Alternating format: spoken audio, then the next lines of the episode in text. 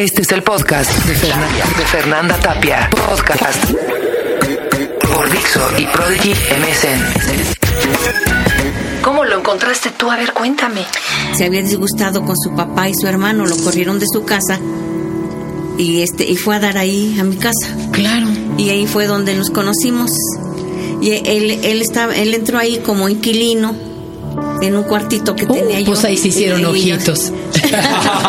no, es que como este es que afortunadamente lo que a él le gusta, a mí también siempre me ha gustado. Claro. La pintura, el- este los poemas y todo eso. Ahora, él no estaba consciente de que tenía una enfermedad, no. ¿Y tú? nadie sabía, yo tampoco. pero no le veías hacer cosas fuera de lo común. Nada más lo veíamos que entraba en depresión. Ah, tristón lo, lo veo. Ajá, Porque ajá. la depresión lo malo es que uno no ve hasta dónde ajá, llega, nomás ajá. los ve uno tristón. Y todos le, todos le decíamos, hasta yo llegué a decirle también, que era un flojo, que por eso no quería trabajar. Es lo que, es lo que le decíamos. pues todos, ahí ¿no? empieza uno, claro. Entonces, este, como él dice, ¿no? Hasta hace cuatro años que se le declaró muy ¿Cómo? fuerte. ¿Cómo? ¿Qué, qué hicieron? ¿Qué pasó? Que, que, bendito Dios, bueno, llegaste con los médicos necesarios. ¿Qué pasó? ¿Cómo lo veían ustedes desde fuera? ¿Qué pasó? Escuchamos un programa tuyo. Ah. Sí, lo. Y dijeron, ay, mire esos síntomas. Apuntamos, iba Margarita. ¿Cómo no? directora de ahí. Entonces apuntamos los números del teléfono. Entonces, pero él había dicho que para uno de sus hermanos, ¿no? Y el que fue fue él.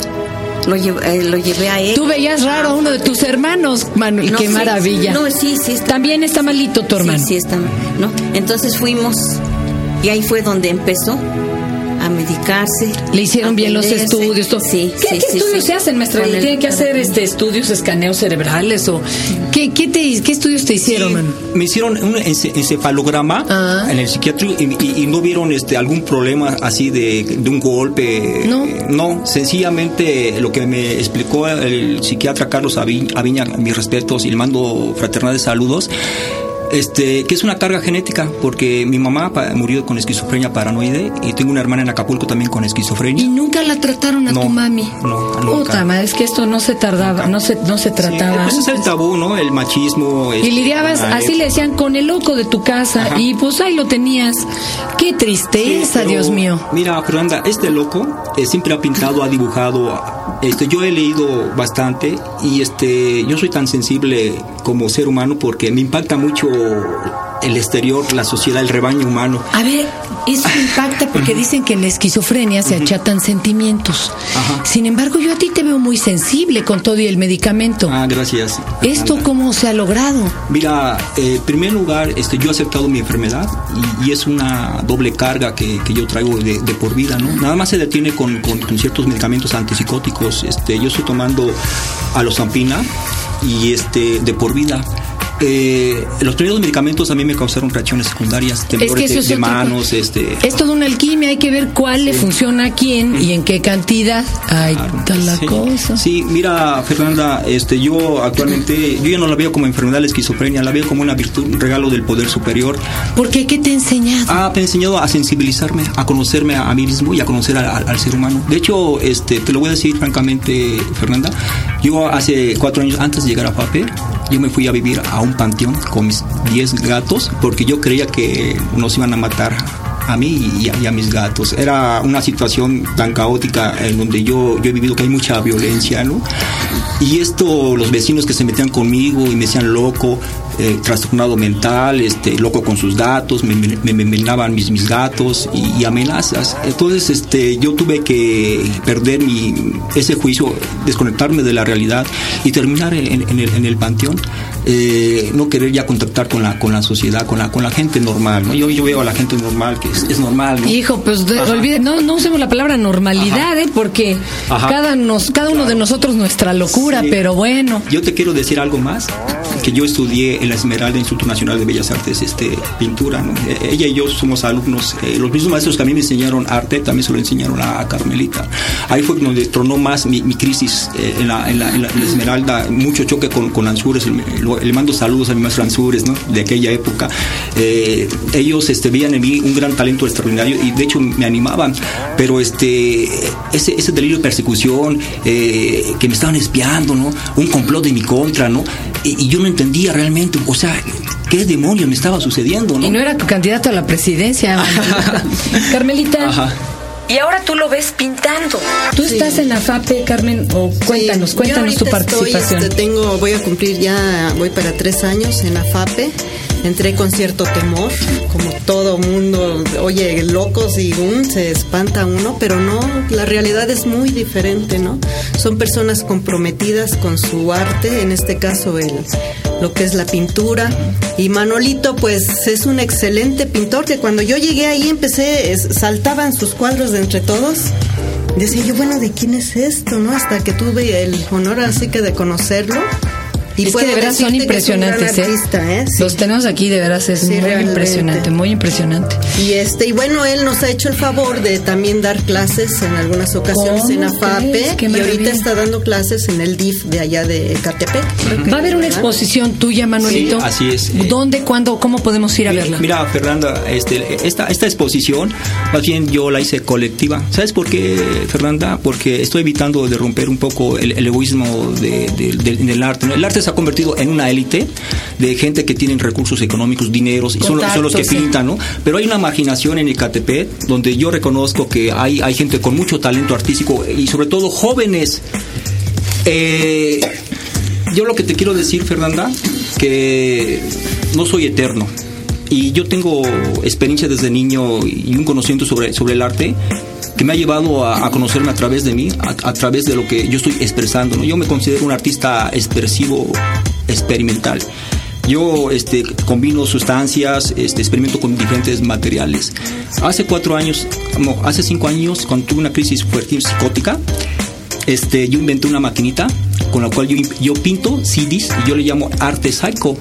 Y yo los vendí en, en las calles. ¿Qué haces? Esto es una sensación. Sobreviví de esto Hay aquellos tiempos. discos de CD Ajá.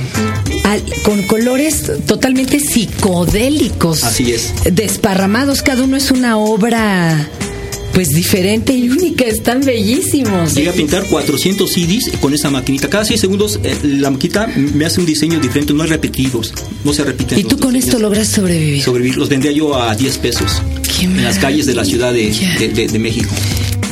Y pueden ahí visitar la obra no solo de Manuel Bersunza, sino De de, mis alumnos. tus alumnos. Oye, Manuel, ¿Por qué tanto el feto, la figura del feto en tu obra? eh, ¿qué pasa ahí? ¿Qué, qué, qué te nace del feto? Mira, Fernanda, yo te lo vuelvo a repetir que yo desde niño soy un ser hipersensible.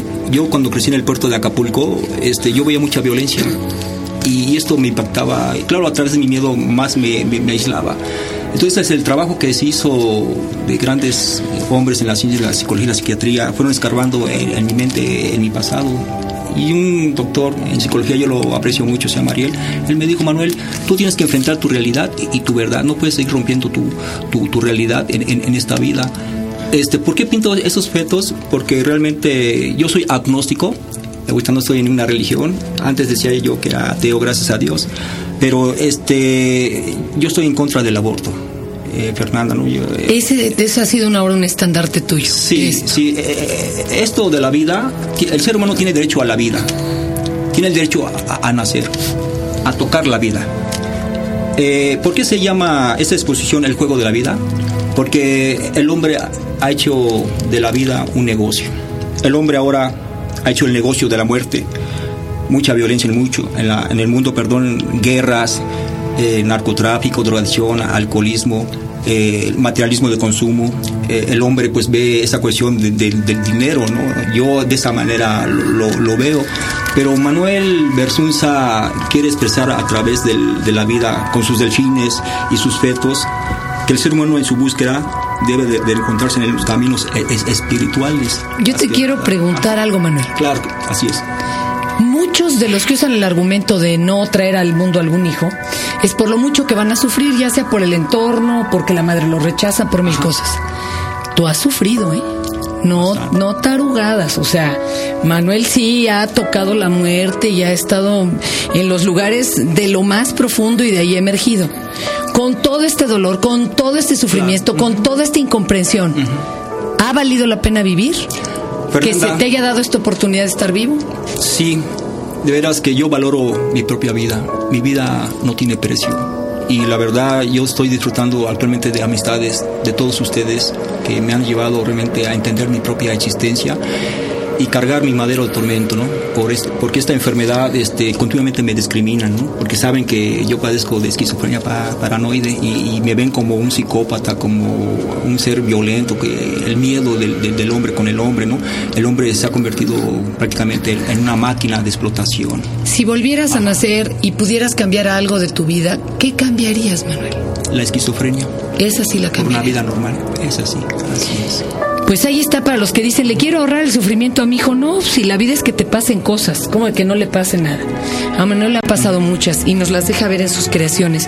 Yo de veras los invito a que vayan ahí a Prolongación Venustiano Carranza entre Avenida Plutarco, Elías Calles y Avenida Cero, frente al Mercado México Colonial 1, atrás de la colonia Rinconada de Aragón de Catepec de Morelos.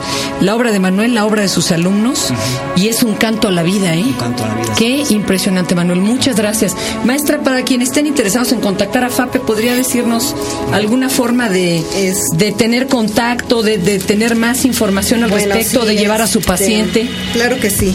Nosotros estamos actualmente en eh, la calle de Acayucan, número 8. Esto es en la colonia Roma Sur, a un costado del metro eh, Centro Médico. Ahí estamos este, para servirles. Los teléfonos son 55 84 86 41 y nuestro correo es afapemex.yahoo.com.mx. Ahí está. ¿Puedo dar mi correo electrónico? Adelante, Manuel. Sí, Es, mi correo electrónico es versunza2008 arroba hotmail.com a los que me quieran conocer, ahí hay una página. Ah, Versunza es con Z, ¿eh? Sí, B, B alta, B-E-R-Z-U-N-Z. Versunza, arroba hotmail. Hotmail.com. Pues muchísimas gracias, mi querido Manuel. Mucha suerte. A ti, Fernanda. Me quedo aquí también con los datos de, AFAPE para quienes estén interesados. Y hermoso lo que nos enseñas, de veras. ¿eh? Ay, qué, maravilla. Bueno, hoy muchas enseñanzas. Y una de ellas, de veras, para los que piensan que no le pase nada a mi hijo, no, que le pase, pero que sepa asimilarlo. No es lo que nos pasa, sino cómo lo tomamos. Muchas gracias. Sí.